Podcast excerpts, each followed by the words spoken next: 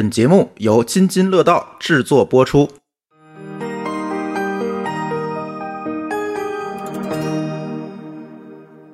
各位听友，大家好啊，我是朱峰，欢迎收听本期的津津乐道。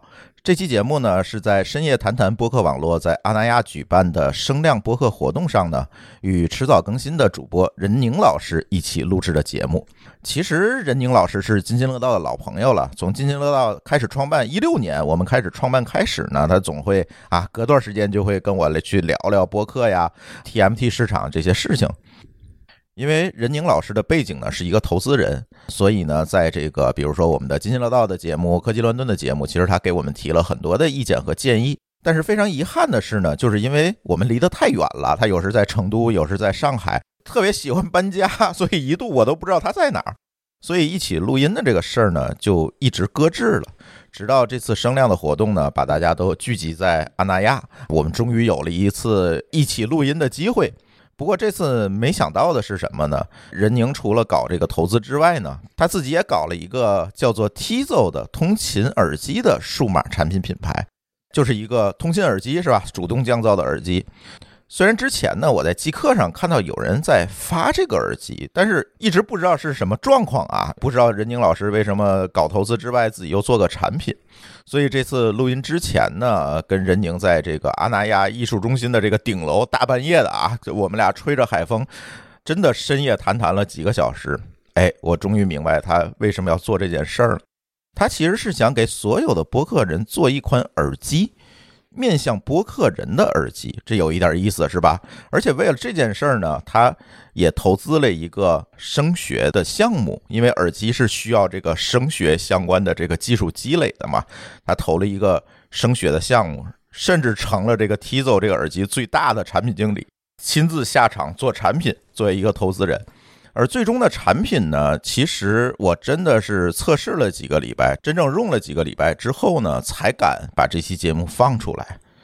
我的结论是什么呢？在五百块钱的这个价位上呢，这确实是一款非常能打的。主动降噪的耳机，它这个耳机其实价格在主动降噪的耳机里面价格还算是适中，但是如果你跟那个所谓的很多的低端品牌来比，它算是一个正常的价位吧。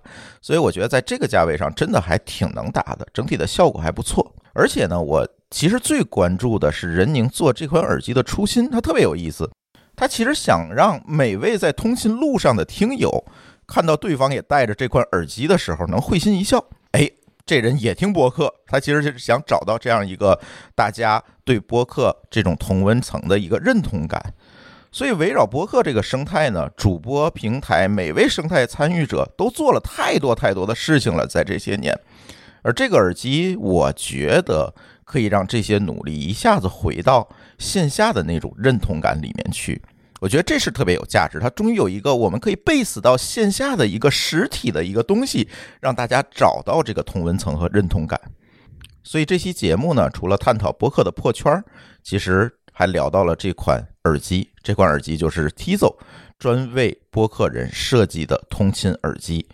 这款耳机的名字叫渊啊，这也来源于啊任宁老师观鸟的体验，他认为这个渊更能切合播客人的特质。而且这期节目本身也很有意思啊！我们其实到了今天，我们终于能从讨论播客什么时候才能破圈，到了讨论正在破圈的播客。除了所有主播听友的努力之外呢，其实播客今天的破圈也在一定程度上归功于技术设备的创新，特别是这几年所谓的 TWS 这种蓝牙耳机的普及，让播客有了更多的受众和收听场景。所以这期节目呢，会跟大家一起探讨这些问题。接下来呢，就让我们一起来收听我跟任宁老师录制的这期节目。哎，今天请来了一位我们的老朋友，但是我们这位老朋友啊，从来没有上过津津乐道的节目。那么呢，他既是一位创业者，也是一位投资人，同时还是一位播客的主播。哎，大家好，我是任宁。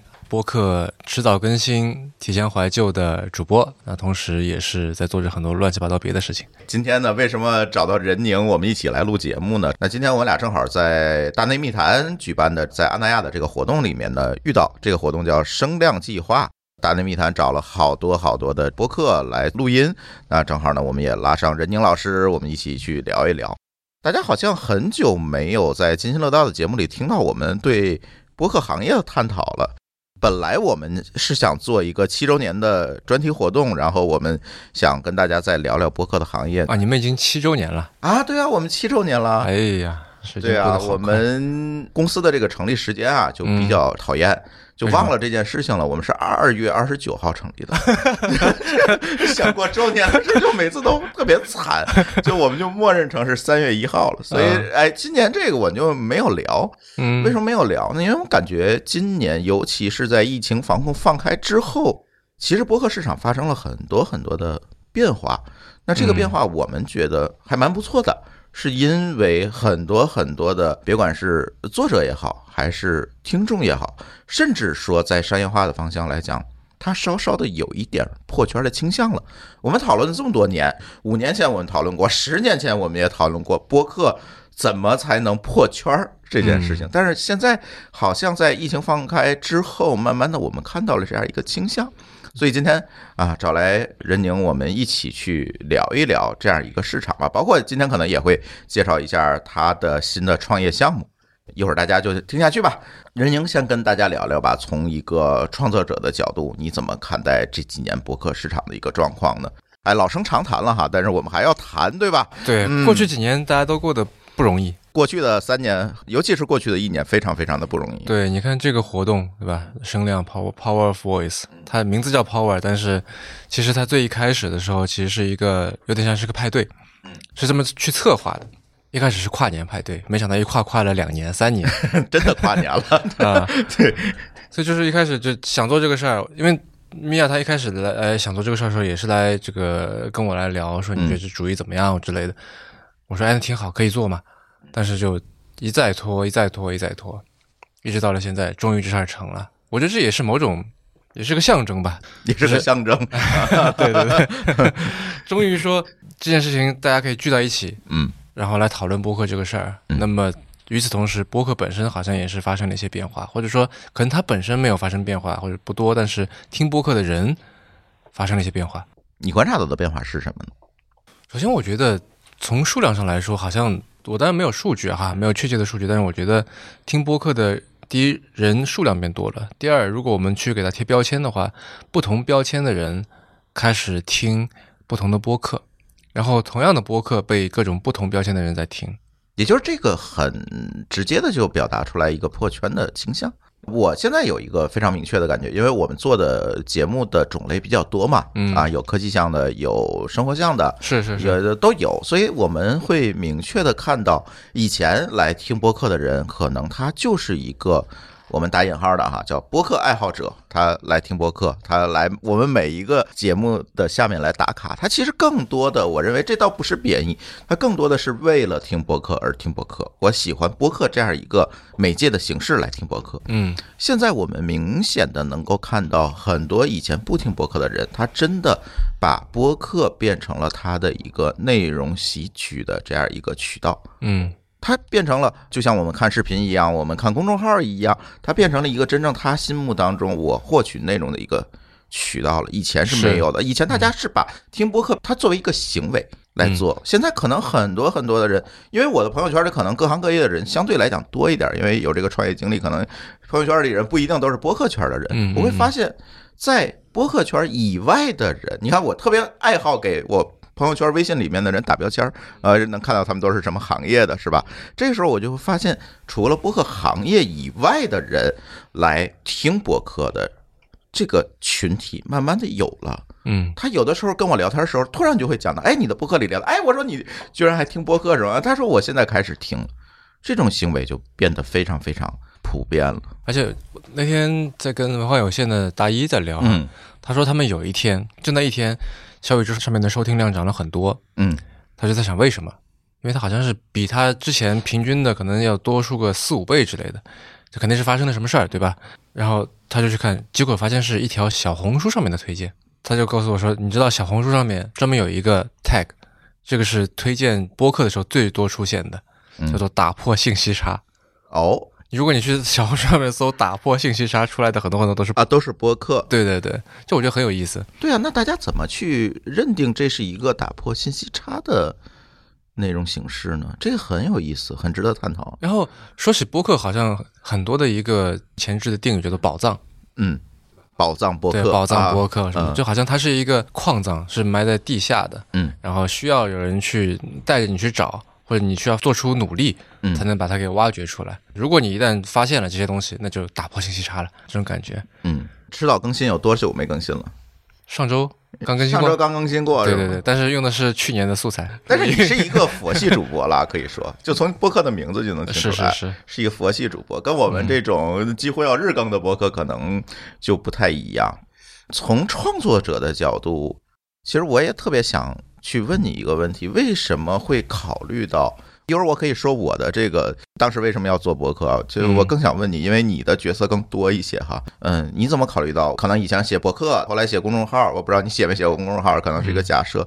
嗯，为什么到这样一个阶段又选择通过博客来做输出？迟早更新好像也做了很多年了。是而你做迟早更新的目的，可能跟我们这种机构又不太一样，你做更多的是基于个人表达。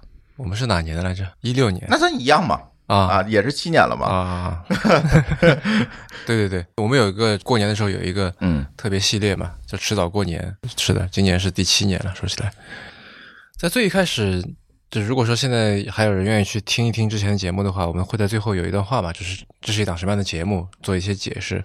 最一开始说的是这是一个音频的会议记录，因为那时候就是我们基金要做这个一些类似像说最近有什么好玩的东西啊，最近有什么新的一些你关注的点啊，就本来就内部会做一些交流，嗯，然后说那不如把它给录下来，然后就是相对说的正式一点，对吧？然后把它录下来，剪剪吧剪吧，其实是这么一个作用，然后也是能够促进这个会能够定期的去开，然后能够把这个这个质量给提高。它更像是一个记录，嗯，我工作的一个记录。就是一方面记录，二方面说，如果有人能够就是从这里面得到一些这个好处，得到一些益处，那当然最好。因为这些也无所谓是秘密或者什么，因为都是一些我们就是你你可能喜欢哪一个产品啊，我听到看到哪一条哪一条新闻啊，嗯，也不涉及到说要保密或者干嘛的，可能有一些信息差，对吧？是对。但它不构成秘密，所以就是也无所谓。那后来呢？后来就越来越变得说，就是这种创作欲被勾引起来了。嗯啊，就会在想说，音频到底还可以怎么玩？我记得有一年我们的这个过年的这个节目，做了很多稀奇古怪的尝试，因为我们那时候是做书评嘛，每年都会做书评，就是我先录一段，然后锵锵听我的那个录音，跟别的几位朋友然后一起来听我就就有点像是综艺节目第二现场，对吧？嗯，就说你先有一个现场，然后你说，哎，我们进一段 VCR，这 VCR 就是我在那说，啊，说完以后我们看完 VCR，然后这个主播跟嘉宾然后再一起来看这个什么反应，再评论，啊，还试过音频的纪录片啊什么，就知道我觉得他给了我一片一片操场，我就可以就到处去跑，甚至可以拉着朋友一块来跑啊，一块来玩。接下来一个问题可能会比较大路货哈，我觉得很多人现在都在讨论这个问题。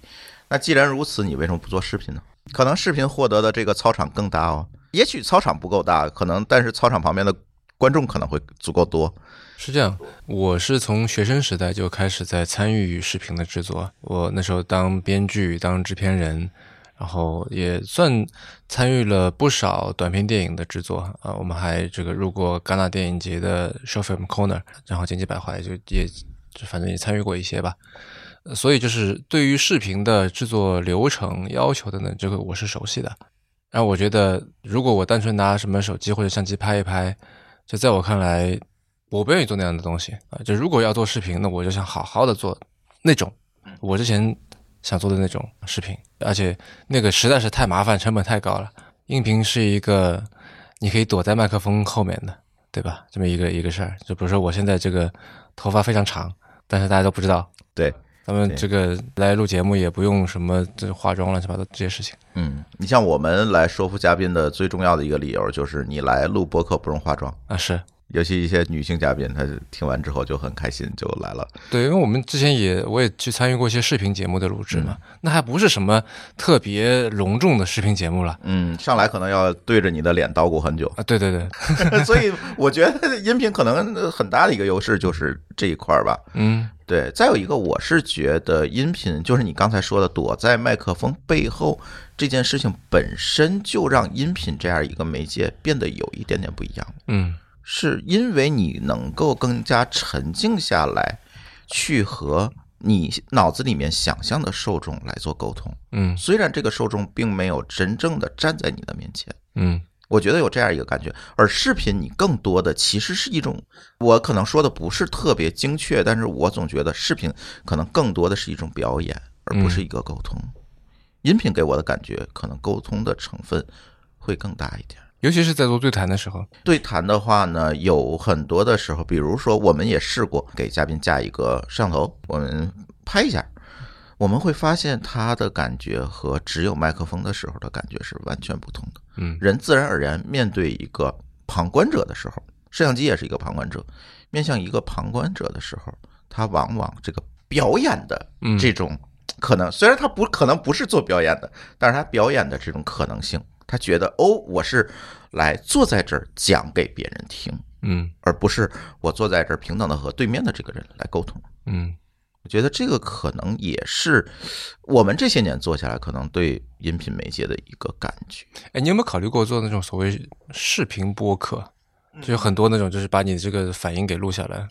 这个关雅迪最近不是一直在跟我们推荐说啊，要不要做做视频播对客？，YouTube 上很多这种东西。对，但是我是觉得它是一个比较好的形式，但是我们也要看这种形式到底适不适合每一位主播和嘉宾。你看这个博客领域特别有意思哈，有很多的呃主播就非常直白的跟我说，我就是因为我社恐我才做博客，嗯你给我加一个摄像头，就去除了我本来做播客的真正的意义。嗯嗯，我就是不愿意露脸，我才去做播客。甚至说嘉宾也是这样，或者说就觉得没有必要露脸。就是我刚才说的这个问题。如果有了一个摄像机的话，嗯它可能就会从沟通变成了表演，它不是刻意的行为，它是人的一个下意识的行为。我想说的是，表演它是一个中性的词嘛，就是有的时候这个表演它是有效的，它是增加了一些信息的，或者说能够帮助你去传达你想要传达的东西的。但对于我觉得大多数的播客而言，这个人他此刻笑是笑成什么样，对吧？或者说他说这句话的时候脸上表情是什么样，我觉得其实并不太相干跟我们想要表达的主题。对，啊、是，所以就是可能他更多的是说给看的人一种说，的确是这么四个人在这儿，三三到四个人，对吧？在这儿，他就这样对话确实发生，我觉得是这种感觉是。可能更强烈的。我们举一个例子，《锵锵三人行》，它是一个非常好的对谈节目。它虽然是一个电视的节目，很多的人都是把它转成音频来听啊。嗯因为视频的这样一个元素，其实在这个节目的表达当中起不到特别大的作用。对它偶尔会有一些什么，哎，我给你们看张图片什么啊，这种种很少，像他那个节目就很少嘛。是是是对，所以现在我们在这上可能还会比较谨慎，嗯包括一些嘉宾，像我们的嘉宾和主播有一点点特殊，他们都是各个领域的专业人士，他其实并不是一个专业的主播。甚至说他不是一个专业的内容的创作者，就像你刚才说的迟早更新最早的这个目的一样，他更多的是把他工作当中的东西记录下来，嗯表达出去。我通过这样一个表达，最好能够建立一下我自己的个人品牌。嗯对吧？他是这样。对于他们来讲，做视频可能成本就太高了，对于他们来讲，决策成本也很高，是而且也有很多的人并不愿意把自己的形象暴露出去。嗯比如他是某个公司的 VP 啊，一个大互联网公司的 VP，那他不想让别人知道他是谁的，他甚至在节目里也是匿名的。因为这种情况下，如果让他用视频的话，可能就不如音频这样形式更适合他。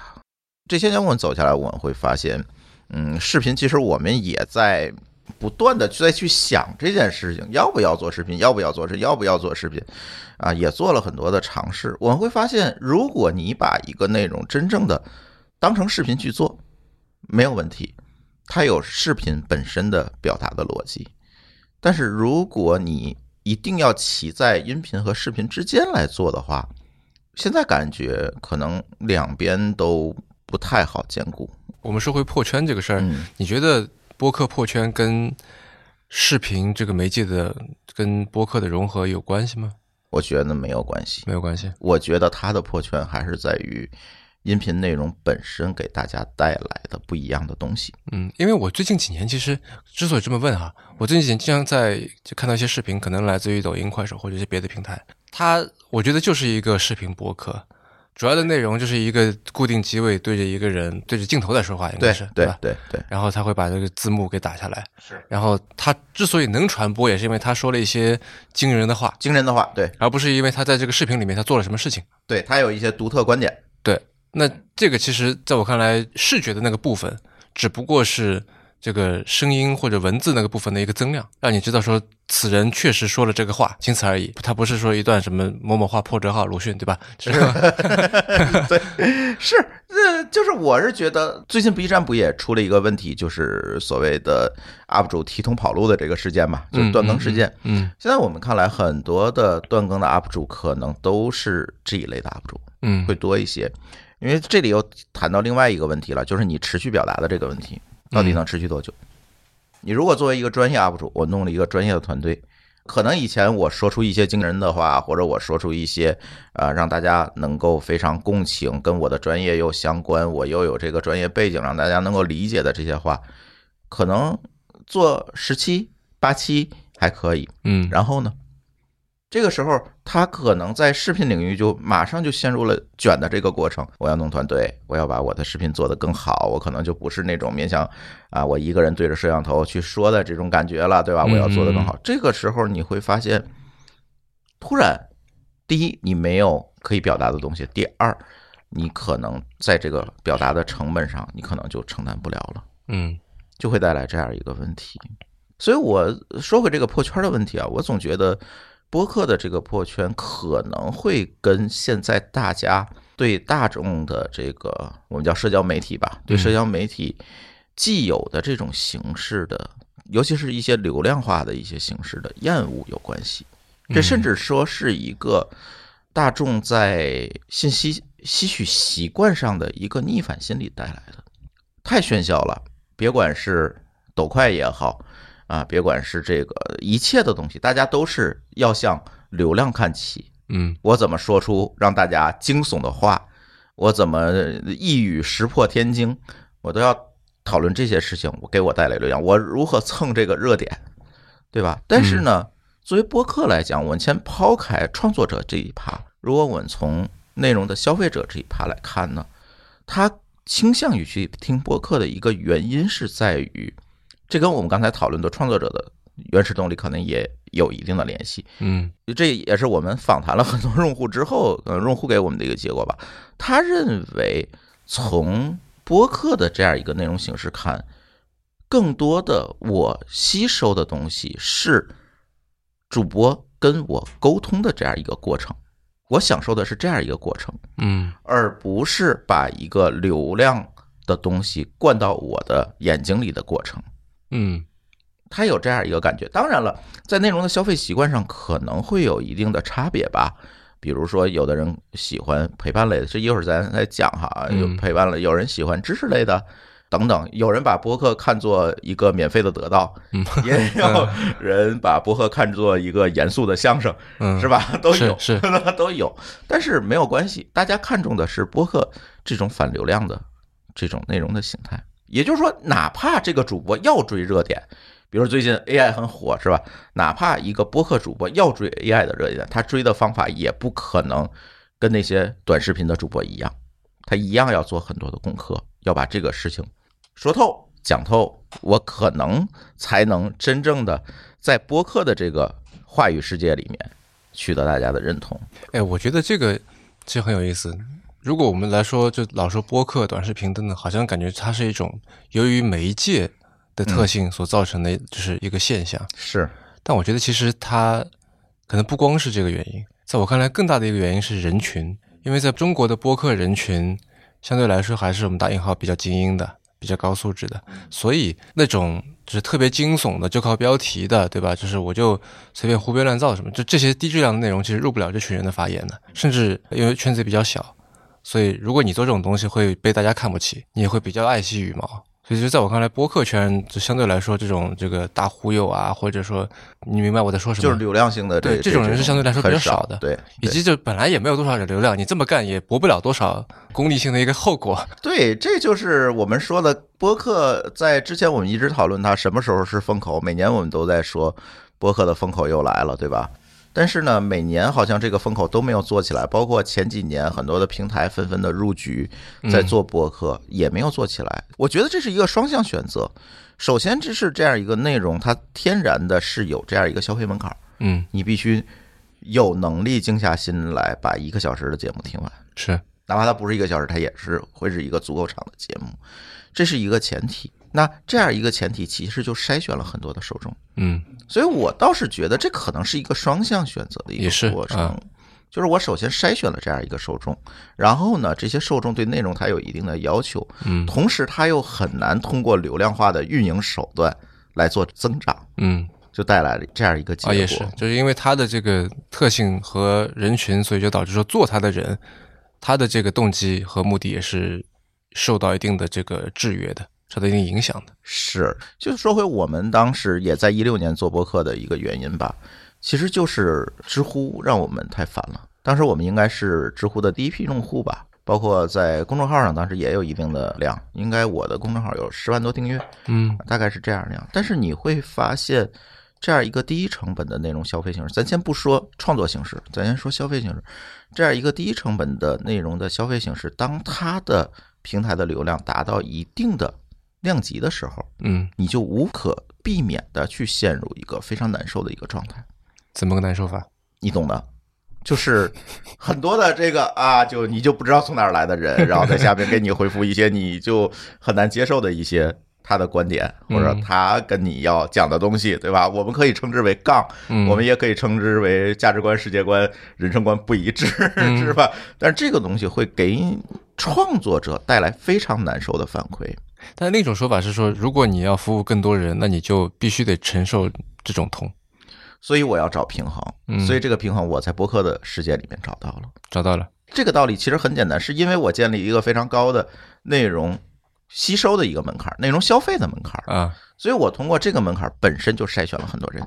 如果你是很难投入注意力把一个一个小时的节目听完的人，嗯那你确实是也很难进入到我的这个世界里来，对不对？嗯所以播客给我起到的是一个隔离的作用。嗯而且我的内容到了今天其实也是一样，津津乐道很多的主播都是各个领域内的专业的从业者，他不是一个专业的播客主播，不是以此为生？对，不是以此为生。这个时候，如果你让他去写公众号、写知乎，也有很多这种专业人士去是是是，但是你会发现在这个过程当中，他得到的负反馈甚至比正反馈还多。嗯他不是一个专业内容创作者，他承受不了这个舆论的压力的，他又不可能能说我把评论区都关掉，这也不符合这样一个传播规律，对不对？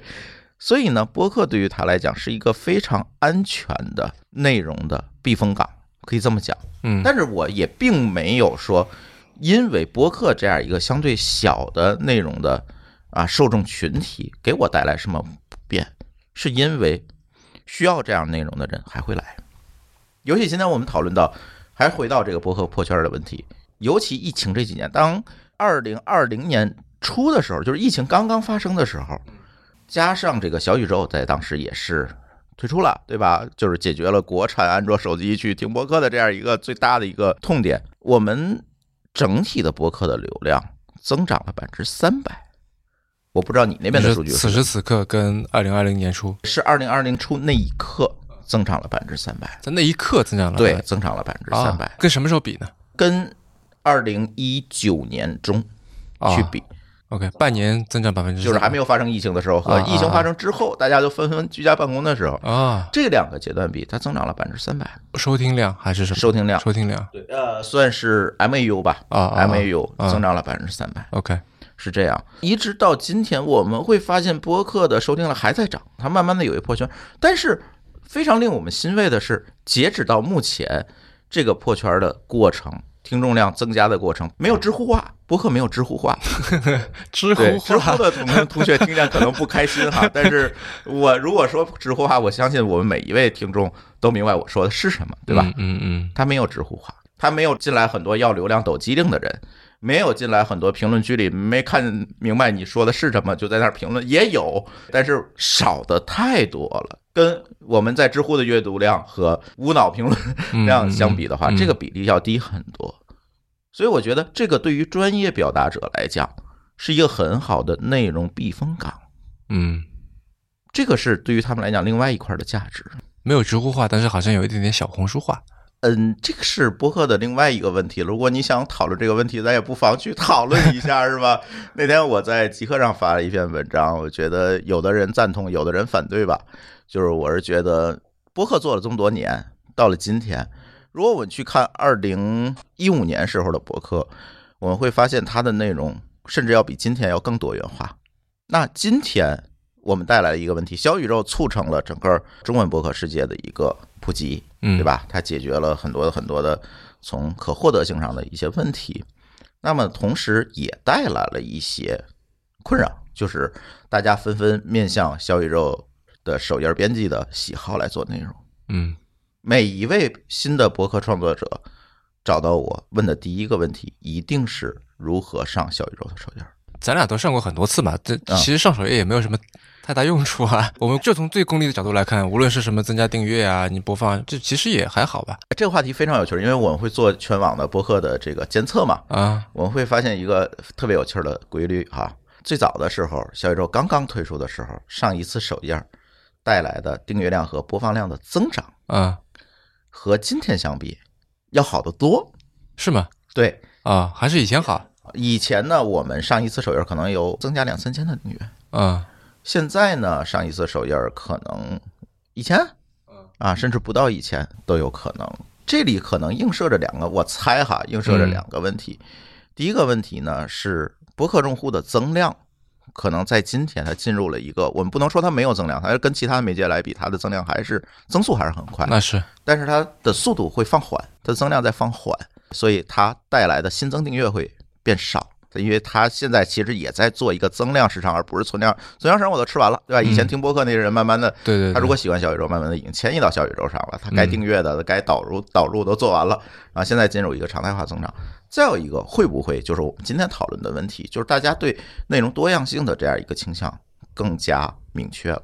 首页推的东西，可能就真的就不是我喜欢的，我可能能发现更多我真正喜欢的内容。包括小宇宙首页，它的内容发现机制现在也在慢慢的完善。嗯还有一些根据你的兴趣、根据你的收听习惯的推荐，会不会那些流量会？因为我们现在发现，比如说我们上一个最热榜或者新星榜等等，可能带来的订阅量跟上首页那个三条嗯带来订阅量甚至差不多，会有这样一个倾向。嗯所以一个是分流的问题，一个就是大家可能对慢慢的就是在破圈儿。嗯大家不是说认为那些所谓的社科人文嗯，就是博客，对，这是一个好现象。是所以我倒不觉得大家现在还要纠结于小宇宙那首页那个三个东西，也更不要纠结说你要面向那些编辑的喜好来做节目，而是应该为你的受众来做节目，这个很重要。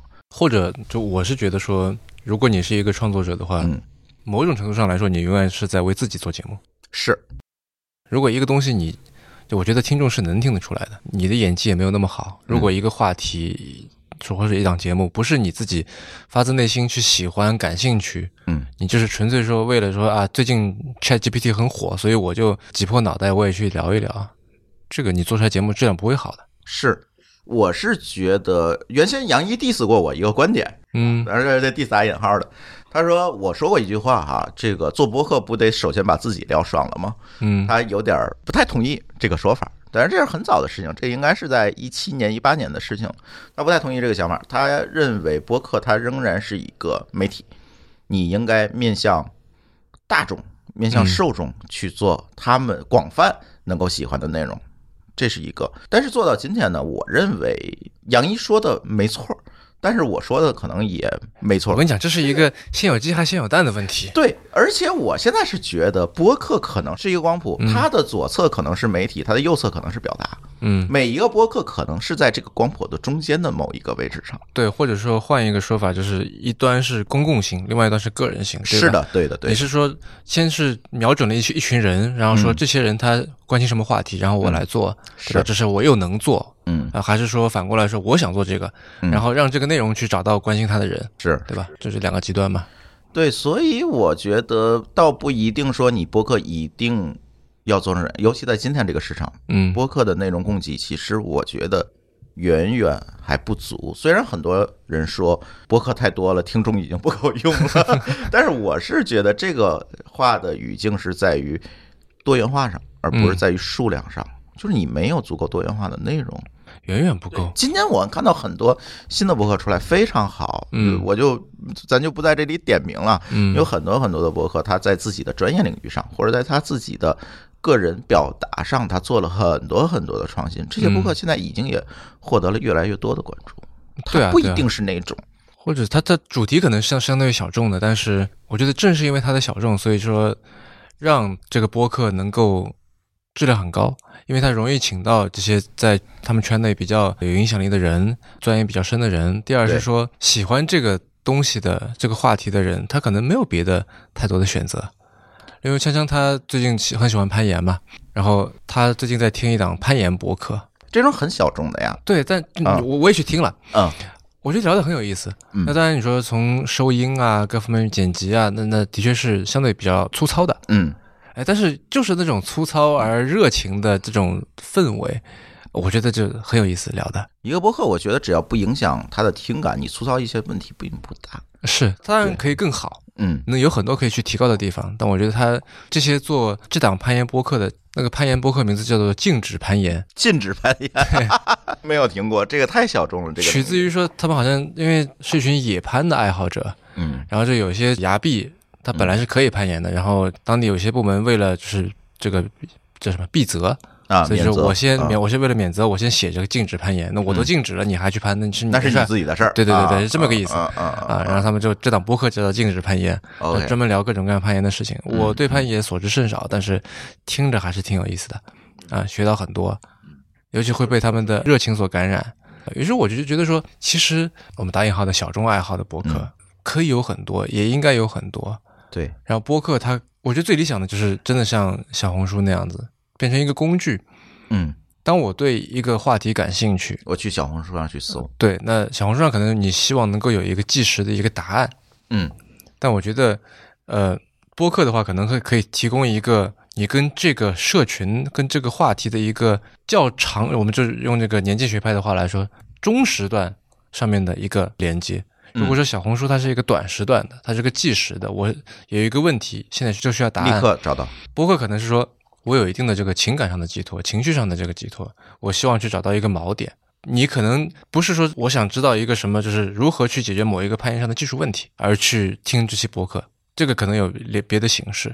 但是我可能是说，我特别喜欢攀岩，他需要这个情感的，对我就想听一群热爱攀岩的人来聊这个事儿，说你们上次去哪儿攀岩聊的怎么？这可能这个岩点我一辈子也不会去，嗯但是我就特别享受听人聊这个事儿。对，对吧？就这个价值，这个中时段上面的这个、嗯这个价值，是我觉得是博客可以给的。就像参加了一个攀岩的社群，我听听这些人是怎么聊这件事情的，对可能我不一定真的参与其中。对嗯，啊、博客其实提供了这样一个价值。对我觉得就是就是，尤其尤其这个爱好相对来说小众，我其实大众也一样。你看很多人都喜欢听聊这个篮球啊、足球啊，对吧？嗯这个足够大众了吧？但是我觉得现在中文博客里边，呃恕我直言，我觉得做的特别好的体育类的博客其实还不多很少，啊、这个我们也看到，呃但它有它难度啊、时效性啊各方面时。效性、专业性等等。对对对对尤其国人可能在运动方面又缺了一点点，嗯，这种是不容易做的，对，的确是不容易做对的，对，对啊，是。但是现在也慢慢的有了一些了，比如说这次世界杯，其实促成了很多足球类的博客的破圈儿嗯也有是很多。是是，对，嗯这个可能也是应和了你刚才说的，我需要这样一个沟通上的一个切入点。我听的是大家在讨论这件事情，而不是我听一个专业的球评。嗯这个对于我来讲，博客提供的价值就很高。是我们说了创作者，说了内容的消费者，其实还有一个东西，我们今天也想聊聊，就是这个可能就跟任宁的产品相关了，也就是说，嗯，我们的内容的消费场景这件事情。我们做过一个研究，因为我们做的这个播客服务品牌叫生派嘛，生派这个后台呢，呃，每天会采集出来大量的数据，我会拿这个数据过来分析哈，看看大家到底是怎么去看播客的。你知道，就是大家声称我喜欢听的播客，跟他真正听的播客，他往往不一样，嗯就跟看书一样，你知道吗嗯？呃，为什么我们家的这个书架上一一直要遮个东西，就是因为我不想让大家看到我 看这么 low 的书，是吧？就是是一样的，所以呢就很有趣儿。我们想通过数据的洞察，看看大家在这个背后到底是怎么想的。这个时候我们就会去看博客的内容消费场景，蛮有意思的。普通人可能会认为一个播客或者是一个播客的消费者。嗯，在听播客的时候，他会选择自己的一个方便的时间去听他所喜欢的播客，嗯这是大家通常的一个认知。但是从数据来反馈来讲，就蛮有意思的。也就是说，大家在不同的场景和时段上喜欢的播客其实并不一样。我可以跟大家分享一些例子哈。呃，现在博客，你如果去看它的这个流量的这个图来讲，有两个最典型的消费高峰。第一个高峰呢，就是在早通勤时间，是是一个消费高峰这个。我上次跟这个基斯说了，也也聊起来这个事儿，他们的这个用户活跃的这个曲线非常明显，非常明显。一到节假日就往下跌，其实节假日跌是所有的内容产品对，它共有的特性，或者互联网产品吧，吧？对互联，网产品。但是早高峰这个那它就是早晚高峰，对，也有两个这个这个对，它应该是我们统计到数据，它最大的两个高峰呢是第一个是早高峰，啊，是最大的。早高峰的时候呢，大家会听什么呢？比如像我们的节目会听科技乱炖，嗯，他会听生动早咖啡，对对对啊，徐涛他们做的，对啊他会听一些知识性嗯和时效性相对来讲比较强的内容。嗯我想用这些东西开启我一天的这个嗯，工作的这个感觉，是吧？对对对对，他想听这些东西，甚至说跟我工作相关的这些内容，嗯会听这个。第二个高峰呢，其实并不是晚高峰。我现在也很奇怪这件事情，那为什么第二个高峰它不是晚高峰？但是数据告诉我，它真的不是晚高峰。我怀疑大家在下班时间可能更多的是会选择放松，嗯有可能他可能在路上会吃个饭啊，会会去做点其他事情，可能就没有这种非常整段的沉浸下来听节目的这个过程了。所以第二个高峰呢，它是睡前，是十点钟左右这样一个高峰。这个高峰大家会听什么呢？跟早高峰就完全不一样，会听发发大王，啊会听后端组，嗯会听三好坏男孩 啊，会听黑水公园，啊，这种，哎，全是北派的，就是这种偏嗯。陪伴性的内容，情绪价值，有情绪价值的，他会听这些，嗯。甚至说是杀人犯或鬼故事，像嗯。什么黑猫侦探社，他都是在晚上睡前的这样一个高峰去哎听。我自己是这么一个情况，也是这个时段，嗯，但是我刚才想说，这些就大家在听这些播客的时候在干些什么？因为很少人是就啥都不做，坐在那儿干听播客，对吧？嗯肯定是干点干点。哎，有这样的人，我们也调查过，哎，真的有拿小本本啊在那儿什么也不干去做笔记的人，好，他真的是把博客变成一个得到。那但是就刚才你说的那些嘛，对吧？刚才这些人不会的，啊，对吧？对因为我在这个时段，你想差不多吃完饭，对吧？嗯那就在洗澡嘛。啊，对。啊，我我是有在洗澡的时候听播客的习惯啊，你是晚上洗澡？对你看你这又分出派来。我曾经聊过这期节目，有人在早上洗澡，对，那不一样。我早上就就爱多睡一会儿。呃，是嗯他们每个人习惯不一样。对嗯，扯远了，扯远了。呃，大家可能很多人是在这样一个，嗯但是到了周末，你会发现又不一样了。嗯周末的时候，大家会在什么时段听呢？你明显的会发现它是在午后。我猜这是一个做家务的时间，是收拾屋子呀，睡个懒觉起来吃点东西他不会起太早嘛？对对对对对接着东西，然后他开始做家务。啊做家务的时候，你会发现他会听什么内容呢？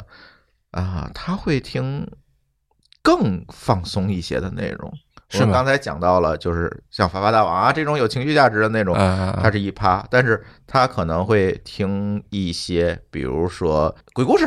哎，我怀疑午后听鬼故事可能是给自己壮胆儿哈，嗯，会听这个鬼故事啊，会听一些闲些聊。案件类的东西，比如像秒叔的那些节目，是吧？嗯。会听这些的节目，这是他们的一个消费高峰。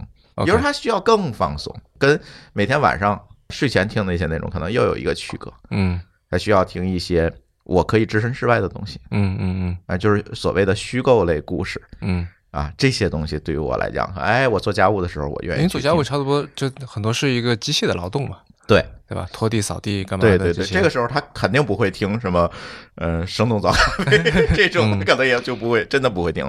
这个真的就是在通勤时间，所以大家并不是说像很多人想的，我在我闲暇的时间内去听我喜欢的播客，是我不同的时间段我所喜欢的播客是不一样的，是这个很有意思。我自己的一个经验就是，有了降噪耳机以后，这段时间就会被更好的利用起来，因为我搞卫生的习惯是喜欢先吸过一遍，嗯然后再拖。这个时候就是这吸尘器那个声音，如果你耳机没有呃没有耳机的话是没有办法。对对对，其实耳机的这样一个普及，对播客本身的增长起到了一个非常重要的推动作用。嗯曾经有一个市场调研数据，但是我记得不是特别清楚了。曾经有一个市场调研数据讲的就是苹果的 AirPods 去推出以后，它相应的播客产品的嗯 MAU 实际上是有一个非常拟合的一个增长曲线的。对，我相信不只是播客吧，嗯音音乐类的也是一样的。我猜啊，短音频的类的内容就是音乐这一类的内容，嗯嗯它本身已经有很大的一个市场是，的底座在这儿了，所以可能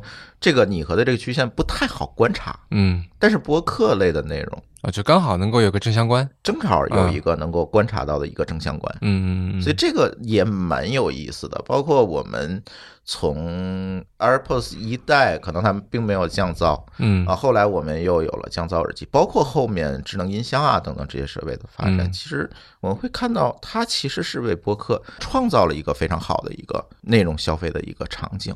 而且就是有的音乐你可能没听清楚也就算了。就算了，对，对吧无所谓。我听的是节奏，我听的不是内容嘛。对对对对你也不用真的说我把每一个细节都给听清楚。但是播客如果一句话没听清楚，然后你就会哎他们在笑什么，对吧？啊对，我要倒回重点。啊，对对对，刚才说了啥？对对啊对，是这样。哎，所以这说回来，呃任宁现在这个创业项目啊，嗯呃，能不能给大家呃介绍介绍你的创业项目？昨天晚上我见到任任宁的时候，我第一句话问：“哎，你怎么突然想起干这么一件事儿了？是吧啊、这事儿就从何？”说起？话长的感觉。就因为呃熟悉我或者说熟悉迟早更新的这个听众朋友们，可能知道说我是一个风险投资人，要这么一重身份。对，啊，那么其实，在比较早的时间，一五一六年那个时候，嗯就投了一个做主动降噪的公司。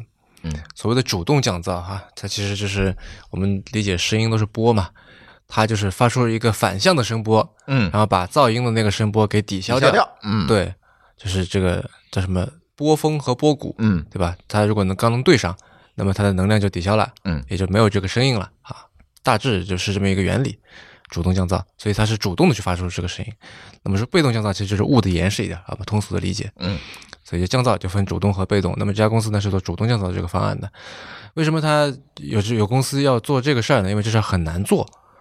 主动降噪，你首先你要这个知道噪声是个什么样的这个波形的形状，嗯。第二呢，你要迅速的去生成，啊，这两件事情说起来容易，做起来难。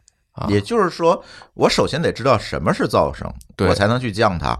对。其次是当噪声噪声什么时候产生，我是不会提前知道了。对。所以当噪声产生的时候，我要快。对，对，你要足够准，足够快，嗯，对吧？而且要在这么小的一个设备里实现。对，嗯，这就各种对算力也好，续航也好，对吧？嗯都会提出要求，所以这事儿不容易做。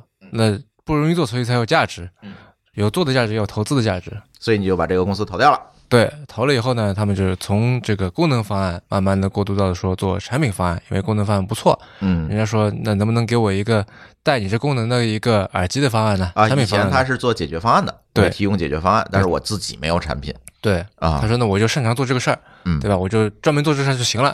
后来发现说，那我还可以做更多别的，嗯，然后慢慢的就又过渡到了这个从研发又到生产嗯啊，然后再到说，既然我能做设计、生产、研发等等一系列，我有硬件有软件，我们在这个呃东莞，在松山湖地下有一个十米乘十米的一个全消声室，嚯，所谓的全消声室就是说它从天花板到墙到地板，全部都是，就大家可以想象消音棉，都是就刺出来的。嗯，你在那里面甚至可以听到自己的心跳声。呃，我据说是有人跟我说，进到这个消炎室之后，能够听到自己的心跳声、血流的声音，而且 可能据说是待不够十分钟就崩溃了。特别难受，嗯真的特别难受，因为我在里面待过，嗯呃，我真能听到血流，我是没听到，嗯但心跳声我是真听到了。嗯，这第一次发现说自己心心脏那么吵，对 然后就就这些东西都有，那么就可以自己来做品牌，OK，啊。然后于是那我就觉得说，这好像是一个点，存在一个机会，可以来做一个给播客人群做的耳机，因为我觉得现在这个中国的消费电子市场已经到了一个，或者全世界其实我就觉得都是到了一个点，是说你靠产品功能上的创新，你去堆硬件、去跑分儿什么的，这些其实意义不是很大，对吧？手机是就很，卷嘛，就最对最后又卷起来了。对，手机是这样，耳机我觉得也是如此。嗯那很多时候，我觉得是我们要，也许下一步的机会或者说这个竞争是要放在品牌的层面，放在那些软的层面。这个说起来说软，好像大家觉得说软是不重要，但其实软特别重要。我们很多时候说品牌，说那些附加值，其实那些东西为什么人们愿意为此而买单？那是因为它对于一个人来说，可能是有的时候是高于这种使用的价值的，对吧？你一杯咖啡是你从哪一个品牌买的？真的是因为它味道更好吗？也许你可以说服自己是，但是很多时候，我觉得我们是为了咖啡以外的东西去买单的。嗯，咖啡这个非常典型。你是这个喜欢红的还是绿的，对吧？你是喜欢这个呃国产的还是喜欢？这太太不一样了，对，里面东西可能就是面东西可能就差不多对嘛，对啊，啊，可能找人来盲测是喝不出来的。对，那我觉得耳机也是，嗯，就是软的东西，也就是所谓的品牌的附加值，对它带来的利润的增益会更大。对。那为什么会有这个原因？嗯是那是因为它能够让这个佩戴者能够传递出更多信息出来。有一个很有意思的现象，大家可以去看线下卖耳机的地方，一定会有镜子，哦，一定会有镜子。对，没错，无论是头戴式的还是 T 的 b 嗯就一定会有镜子。哪怕苹果店里都要有个镜子，对，嗯那是因为大家会特别在意我戴上这个耳机是什么样子？看上去是是什么样子，嗯好看不好看。嗯，但你说我们如果去买手机的时候，当然也会在意样子，但是你不会在意说我拿着它打电话好不好看，给我个镜。子，对吧？无无所谓，好看难看，反正就是这手机足够漂亮就行了。因为耳机它本身是带有一个非常强的配饰的属性的，所以它可以也应该有这些品牌化的元素。我可以举几个例子，这个都是一些就是我觉得世界知名的品牌，像 Beats，那它就是一个从 Dr. Dre 啊，他我从嘻哈这个这个源流开始出来，我从音乐这个源源头开始出来，于是你会看到很多人，他就算不听，他也会把那个 Beats 的耳机挂在脖子上面，嗯，作为一个配饰，对谁？也不关注彼此的音质怎么样 是，这个高级黑了。然后像这个 Marshall，那他说嗯我是做摇滚音响、现场音响出身啊，那我有这个血统。是然后像 Skull Candy，那他说我是做什么街头啊，嗯这个呃滑板啊、涂鸦啊这些。所以你戴什么耳机，意味着你是什么样的人。其实是用耳机给你打了一个标签儿。对，那么就是我是戴这个耳机的人，我或者说反过来说，我喜欢这个文化，所以我选择这个耳机嗯啊，它是一个这个互相印证、互相加强的一个过程。呃，那么在中国，其实我觉得还没有这样的一个耳机品牌，可能有一些吧，但不是特别的明显。说你选择这个品牌，就意味着你是什么样的人。大家可能还是在功能性上在做功课，对不是在他的身份归属和品牌这个角度来做功课。对，就可能说你很多人在提问说，比方说这个呃，我我跑步嗯啊，那我应该选择什么样的耳机？甚至说我游泳，我选择什么样的啊，耳机？还是功能性嘛，对吧都是功能性的跟帖也是讲的都是功能性的对对对，我给你一堆一堆评测，水对对对对对，对呃这种嗯，啊，说它它可能开放或者怎么样，哎对，但依然你戴着这个耳机，你就算说你跑步的时候，这个真的是让你非常爽，但它不意味着什么。别人并不知道你就是一个爱好跑步的人，打不上这个等号。对，或者说反过来说，你是一个爱好跑步的人，嗯你希望能够让另一个爱好跑步，就在路上你俩碰到了，嗯，对吧？你能够让对方知道说，哎，哎，咱俩都是一个跑友，对，是吧？？都是个硬核的一个跑友啊、嗯嗯嗯咱们都是对马拉松是有热爱的，嗯，做不到这点。你可以从跑鞋上做到，对吧？对对，哎我这要说跑鞋其实可以做到这一点，嗯，甚至手表可以做到这一点，但是是。耳机没有，耳机没有。嗯，尤其在国内市场好像真的没有，对，就是但国产耳机品牌有很多很多，嗯。但是你带着任何当中他们一个，很难说说这个人就是一个什么样的人。很多时候我们哪怕到此时此刻选择国产品牌，还是觉得说买不了吃亏，买不了上当，嗯嗯，而不是是说对于这个品牌我真的很热爱。对，或者这个价格你要啥自行车啊，对对对啊？对啊，啊啊，就是无论说品牌也好，还是还是说我对这个品牌的它的价值观特别的认可。那这个现象其实在别的行业已经有很多出来了，哎，服装也好，快消品也好，对吧？很多优秀的国产品牌都在出来是啊，就是你穿这个牌子的衣服，你就认同什么东西啊，你买他们的咖啡你就认同什么东西，嗯很多。嗯但是在电子消费品其实还不多，很少，可能我突然脑子里冒出一个品牌，但是我不想说这个品牌那个，但是他那种认同感又跟这种认同感不太一样。真正的说，我跟你的身份、跟你的爱好这些属性能够结合出来的电子产品，我现在想了想，确实没有。可能在前几年有过一个，但是也已经不见了。啊、是，所以怎么想到从播客这个角度去切呢？为什么不是面向音乐人、面向爱听音乐的人？其实我自己的角度还是觉得说要对自己比较忠实。也就是你是一个喜欢播客的人，对我是一个喜欢听播客、喜欢做播客嗯的人。嗯音乐我当然也喜欢，但是没有那么的喜欢。我觉得，如果我有时间，我的耳朵有空，我可能会选择听点什么。那个时候，它大概不会是音乐。就算是音乐的话，我也希望是通过一些音乐播客去听到它。这是一个播客人做给播客人的耳机，算是。自己也是这个人群当中的一员，所以我就特别的希望能够去传达出来这种给大家的一个身份认同，也是希望说能够在任何的场合看到另外一个人戴着这个耳机的时候，能够知道说，哎，这是一个听播客的人。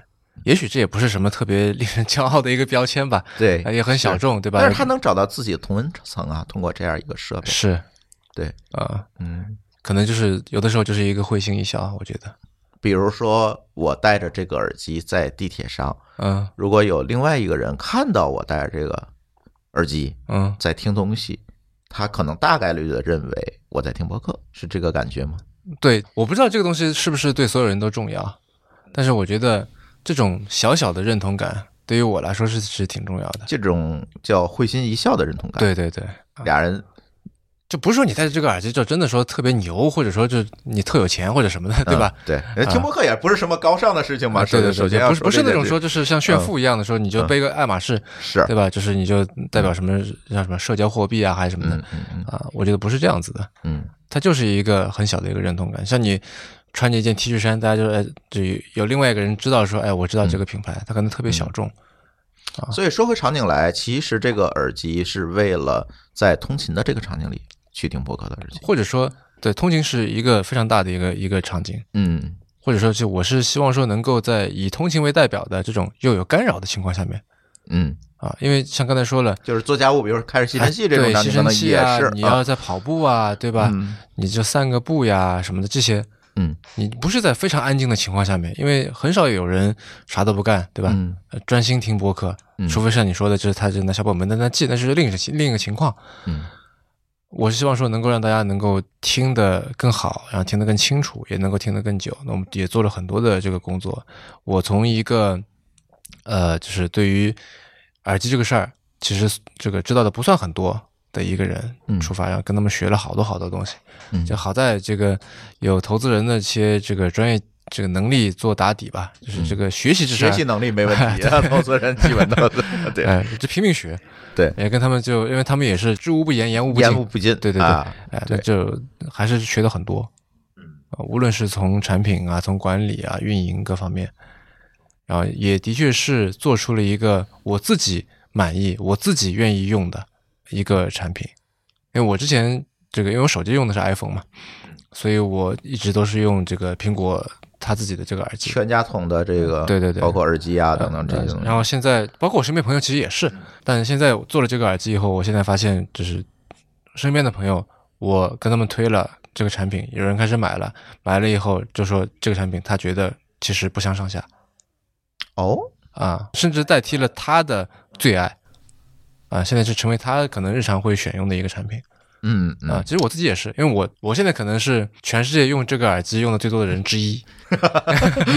你你另外一个话就是这个耳机的销量还不太够，是是是是，对啊或者它的推出时间还不够长对对对 啊，因为新品嘛，刚出。啊对对，我今天也试了一下这个耳机，我可以跟听友朋友们分享一下我的感受啊，从一个用户的感受，嗯，因为本身我也用 AirPods，这是我非常常用的一个电子产品，应该是除了手机以外最常你用的是它的哪一款二？AirPod 二，AirPods Pro 二。对 AirPods 就是它那个降噪的耳机，这是我用的它使用频率最高的一个产品。听播客这件事情，因为作为一个主播来讲，可能是它是一个默认选项嘛，你每天可能你耳朵只要能用，对吧？你可能就就在听播客，这个呃用的会比较多。然后昨天我试完你这个耳机之后，给我的一个感觉就是说，它给我的耳朵带来的压迫感没有这么强。嗯就是刚才你也讲到主动降噪这个东西，我第一次戴上 AirPod Pro 的时候，其实给我一个非常强的压迫感，就是我甚至会觉得晕。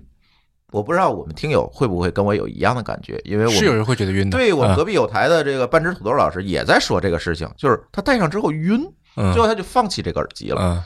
嗯对，所以我特别想把你这耳机推荐给他，就是说嗯你这个戴上去之后，没有一般的所谓主动降噪耳机给人带来的压迫感。我曾经还用过 BOSS 那个主动降，也有这个感觉啊啊啊啊，但是好在它是这种包裹式的这种耳机，啊可能还好，它不是那个 BOSS 那入耳的那个降噪哈，还好。但是整体给我的感觉就是它的压迫感非常非常强。但这个耳机给我带来的压迫感没有这么强，这是为什么？晕的原因就是因为人人这这个平衡就是靠这个耳朵来进行嘛，嗯或者很大程度上是靠耳朵来内耳的部分来进行的。然后如果你给它一个外加的压力的话，内耳压力不平衡，这个可能我的表述不太专业哈，啊但大致是这么个意思。就是干扰了它的对，这个平衡能力，平衡嗯能力，所以你会觉得有点晕晕的。那为什么要加这个压力呢？那是因为我，就是你刚才提到的全部都是这个降噪耳机，我们说的主动降噪的耳机，要做到主动降噪，刚才说了，它要快，它要准，嗯准这个词非常重要，它要把所有的这个噪音非常准确的给它拾取过来，嗯那时候它就需要，并且并且发送出去，它就需要把这个耳道堵得足够严实。这是一个算是个就是它要把它发射出来声音都覆盖到耳朵里面去。对，就是那个嗯点上面，嗯，汇聚在那个点上面，它才能够更好的 cancel 掉。这时候它要捂得足够严实，那捂得足够严实，你就会觉得足够难受，对吧？它要深的足够深，然后要捂得足够严实。我们其实采取了一个折中的一个方案，嗯就是说，一方面肯定要捂，但是呢，如你所感觉到的，它是浅浅的在那儿。呃，对，它入耳也没有 AirPods Pro 这么深。呃，如果还是拿呃这个苹果的产品来打比方的话、a i r p o d s Pro 是我们叫入耳式耳机，然后你刚才说二代哈入耳式耳机，然后一代最初的那个是 AirPods 式的对，那个我们叫半入耳，啊，半入耳。对，它就是没有什么密闭性可言了，经常是能够听到外面的声音，然后别人也能够听到你在放的啥声音。对，这个时候它是很难做降噪的。嗯那我们就取了一个中间值，嗯做了一个叫浅入耳的一个专利设计。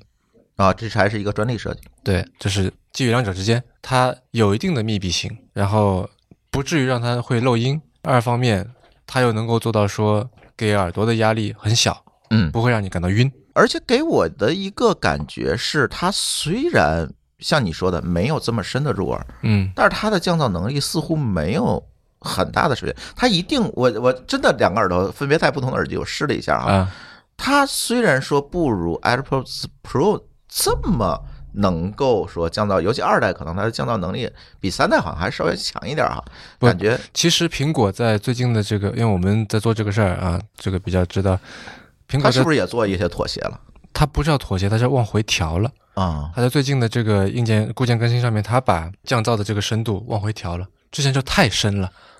太多人晕了是吗？对，就是很多人抱怨就不舒服。嗯，可能 AirPods Pro 还好，你你我不知道你有没有试过那个 AirPods Pro Max 那个头我在，店里试了，我受不了，我就放弃购买了。那个就感觉像章鱼吸盘一样，对，就一一个大章鱼挂在了我的耳朵上，就是这个感觉。嗯，嗯，就太强了，所以它也往回调。对，往回调，所以你这个实际上是在造型，在这个结构的设计上，对来平衡了这个问题。然后以及这个软件上面当然也有，对这个给我的感觉，当然我可能必须免责声明啊，因为我还没有真正的在非常嘈杂的环境里去用。你是怎么测试的？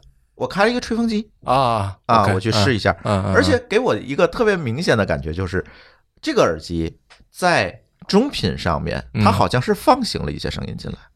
那是因为就是通勤场景嘛，对，因为嗯我如果用 AirPods，我会发现那个吹风机的声音是完完全全整体的降低了。啊，但是如果我用这款耳机的话，会发现有一部分声音是进来的。那是因为刚才说的通勤场景，很多时候你不想把所有声音全部都给屏蔽掉，因为嗯，你得听报站的声音，对吧？哦，你地铁到哪站了嗯，对吧？飞机是不是要这个登登机口要变更了，就之类的嗯嗯啊，嗯这些声音是你不希望错过的，不希望我都把它给屏蔽在外边的。这些声音多半就是在你刚才感觉到的那个领域，OK，我们把内部分的噪音，我们大引号的噪音哈，嗯还是给它收进来对，这个给我的感觉非常明显。啊。所以就是带了它，你是不用担心地铁会坐过站的，哎，这个事儿还蛮有挑战的感觉，是，所以不好做嘛。就是你要把呃所谓的噪音屏蔽掉，嗯，还要把你想要的声音收进来。对因为我们知道这个音频它不是一个说非零即一，你是没有办法嗯从这上面去判断它到底是有用还是没用的信息，是它就是一个波。对，那怎么把这个摘出来？这还蛮难的。你们是把这个机场的这个是报站的声音做了很？多的研究。对，我会，你们是不是把声音都收下来，挨个按样本的去去去看了一些分析？对，我们的工程师团队还是蛮厉害的。那毕竟是做这个出身嘛。我觉得这个蛮解决这一块的痛点的。比如说，我们很多听友就会反馈，哎，我这个听博客就坐过站了，这种情况还蛮多的。嗯，当然了，就是降噪耳机，很多人提到它给我的是一个跟使用其他的呃收听工具不一样的体验，就是说，别管外面多嘈杂，它进入了一个非常自我的一个世界里。嗯，这是降噪耳机给大家带来的一个非常大的一个体验提升。是我我觉得要是在外边儿啊，嗯家外边儿地铁也好，什么街上也好，要听一个东西，然后又能够长期听，又不影响耳部健康的话，我觉得主动降噪几乎是个标配。你要不开降噪，根本听不清楚啊。在地铁里，你如果没有降噪耳机，你什么都听不清除非你放的音量特别大，那时候你的你耳朵就完蛋了对对对对，啊。对啊，啊，嗯，还做了一些什么巧妙的设计？因为我试用时间比较短，可以给大家再介绍介绍。嗯，巧妙的设计。因为我看你这个盒子跟其他的耳机也不一样，它上盖是透明的，嗯而且它很大。这个盒子，嗯，我第一个拿来给我的感觉就是，它怎么这么大呢？做的为什么要做这么大？首先就是其实它也没有很大啊嗯，它依然是可以可以一手握持的啊，不不是，大家不要想象啊它是一个跟录音机一样那么大，不是啊，它还是可以一手握持，但是相对我们说跟 AirPods 比，它对相对来讲就是粗壮一点呃，首先你会感觉到它它大，很有可能是因为它比较方。啊，是啊。它是有棱角的那对，为什么会这么方呢？嗯。因为我们在做这个工业设计的时候，也是借鉴了一些来自二十世纪的一些，无论是建筑还是工业设计的一些大师的作品，无论是流水别墅也好，嗯。呃，博朗的那个经典的黑胶唱机 SK 五五也好，嗯。啊，我相信就是如果你对这些东西比较熟悉的话，你呢是能够在我们作品上面能够找到一些他们的影子的啊，不是说我们是抄了他们，这个绝对没有，嗯但是就是他们的设计语言也好，他们对于设计的一些思考也好啊，包豪斯背后的这些我们觉得值得学习的地方也好，这些是融入到产品里面的嗯啊。那我们希望是说能够把这方面的这些我们的一些想法，能够通过产品给它表达出来。嗯啊，以及很重要的是，所谓包豪斯嘛，形式追求功能，对吧？嗯，它这么大，肯定是有它功能所在。对，功能性。嗯什么样的功能呢？就是我们这个产品会呃有一个可以选购的一个配件，叫运动配件，它有点像是长了一个一对小羽毛一样的啊，这是可以啊，就是可以卡在耳朵上，让它不更不容易掉下来。对让用户在带着它的时候，无论你跑步也好，怎么跳，甚至跳街舞也好，都不会掉下来。嗯你怎么甩它都不会掉下来。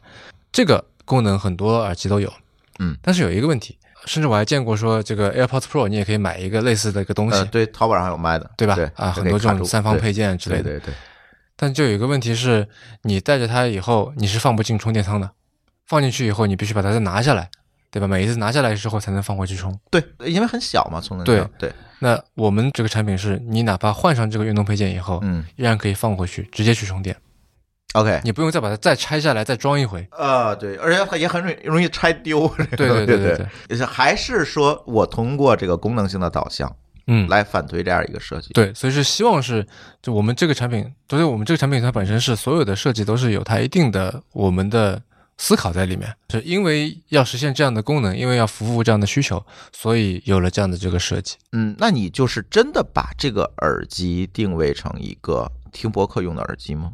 那当然，我觉得它本身你要拿它来干别的，当然也可以哈。嗯，听听音乐也好，打游戏也好看视频也好都行啊。那我觉得我是希望说能够，它是一个播客人给播客人做的耳机啊。播客人包括听播客的人和做播客的人。而且我听说你的这个 A P P 包括里面的声音设计也都是播客人来做的。对对对，我们的这个 App 是小宇宙团队帮忙开发的啊。那跟小宇宙应该会更无缝的。对对，那肯定整合起来，因为他们也是一群了解博客人的人，对吧？是的，无论是做博客的还是播客人的需求在哪里，是是啊。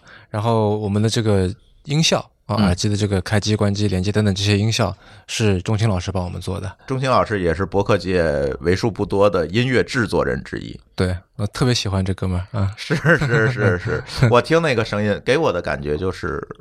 哎呀，我这个审美就反正是差一点，但是给我的感觉就是很特别，我只能说很特别。嗯，大家可以拿到这个耳机之后试一试吧。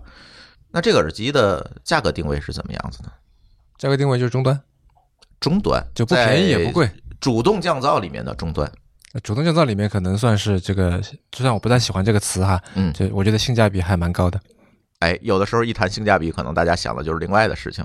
我不太愿意谈这个词，但是我觉得，因为我对他用了什么元器件，如果非要拼拼这个的话，嗯，他用了什么元器件，他是以什么样的工艺来做的，那我非常清楚，嗯，我非常清楚，用同等的这些东西的这些产品，他们是在卖什么价钱？OK，啊，所以我觉得，其实如果你是一个特别看重这个东西的人，嗯，那对你你来说也是一个不错的选择。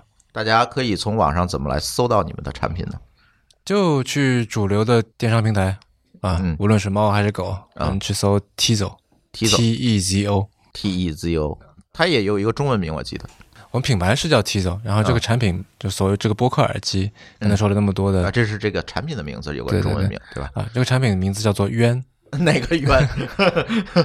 就是纸鸢的鸢啊，就是鸟的那个鸢。对，OK 啊，哎，是不是跟你喜欢观鸟有关系？是是是。啊，这个鸢是代表什么意思？鸢其实是一种猛禽，它是一种非常常见的猛禽。